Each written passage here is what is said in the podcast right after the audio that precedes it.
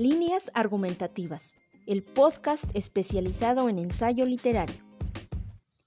En 1972, Salvador Novo escribió Las locas, el sexo, los burdeles y otros ensayos.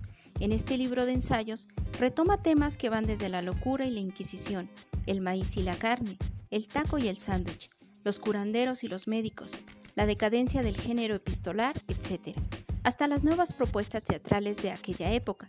En sus textos, como siempre, la culta pluma y excelente prosa de Novo permiten recrear magistralmente cada evento histórico, como si se tratara de un universo de imágenes, donde el lector imagina y hasta contempla los escenarios descritos. En este podcast hablaremos de su ensayo tan peculiar llamado Del taco al sándwich. En sus primeras líneas, Novo afirma que el taco, en su acepción lingüística, proviene claramente del náhuatl. Comienza dándonos varias definiciones etimológicas, entre ellas las que refieren al hombro, al hueso de la espalda, al brazo, al apéndice, al pene, a las ataduras y a rellenar de tierra un hoyo. Pareciera que todo esto no tiene sentido alguno, pero las palabras conjugadas nos devuelven la imagen del taco, retomada de su más simbólica etimología mexicana. Sin embargo, este iría evolucionando hasta encontrar ingredientes que nada tienen que ver, aunque metafóricamente representan el acto de colocar comida dentro de un atavío, tal y como lo describe el mismo ensayista, hacer de la tortilla una cuchara. Posteriormente, el pan la haría de cuchara en la famosa torta, la cual ya es totalmente mestiza, y más aún, el sándwich. ¿Qué variaciones existen entre estos tres alimentos que en su interior contienen los más diversos y deliciosos sabores? Quizá los múltiples usos que se le dan al envoltorio, ya sea bolillo, pan o tortilla, pese a que con los tres es posible sopear el plato o limpiar los restos de comida.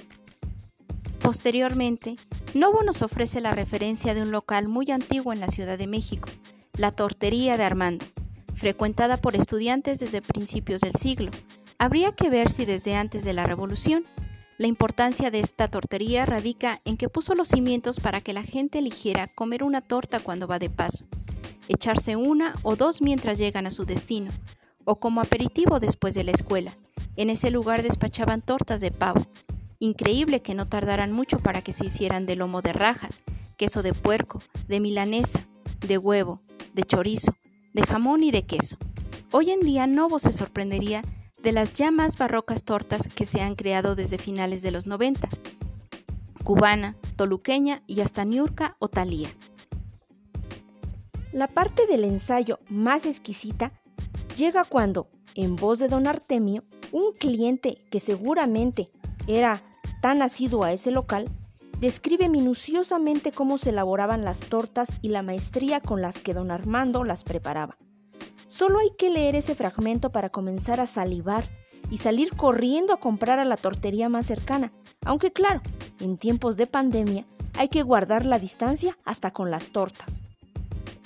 En la parte crepuscular del ensayo, Novo describe las situaciones más emblemáticas en las cuales suele consumirse una torta. Son el perfecto almuerzo de las secretarias, a la hora del lunch afuera de la fábrica o en la escuela. Asimismo, ofrece la diferencia entre envolver una torta con telera o con bolillo.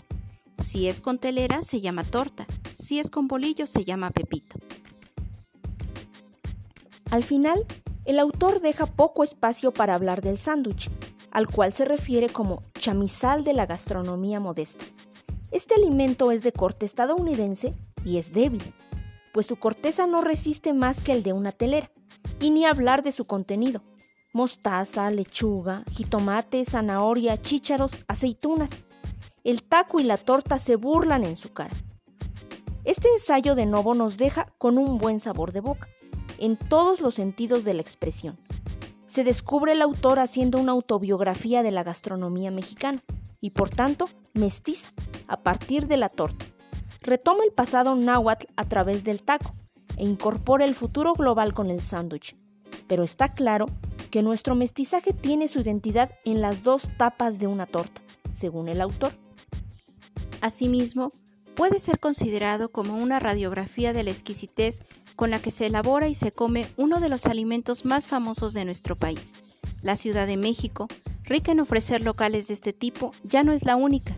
Toluca, por ejemplo, podría ser considerada como capital de la torta hoy en día. En conclusión, este breve ensayo de Novo no solo es un retrato de dos alimentos, es toda una semblanza de nuestro mestizaje que renace cada que un mexicano enrolla una tortilla, le coloca queso a una torta o se empina un trozo de ella. Agradecemos la atención prestada a este podcast en las voces de María de Jesús López y Liliana López. Hasta la próxima.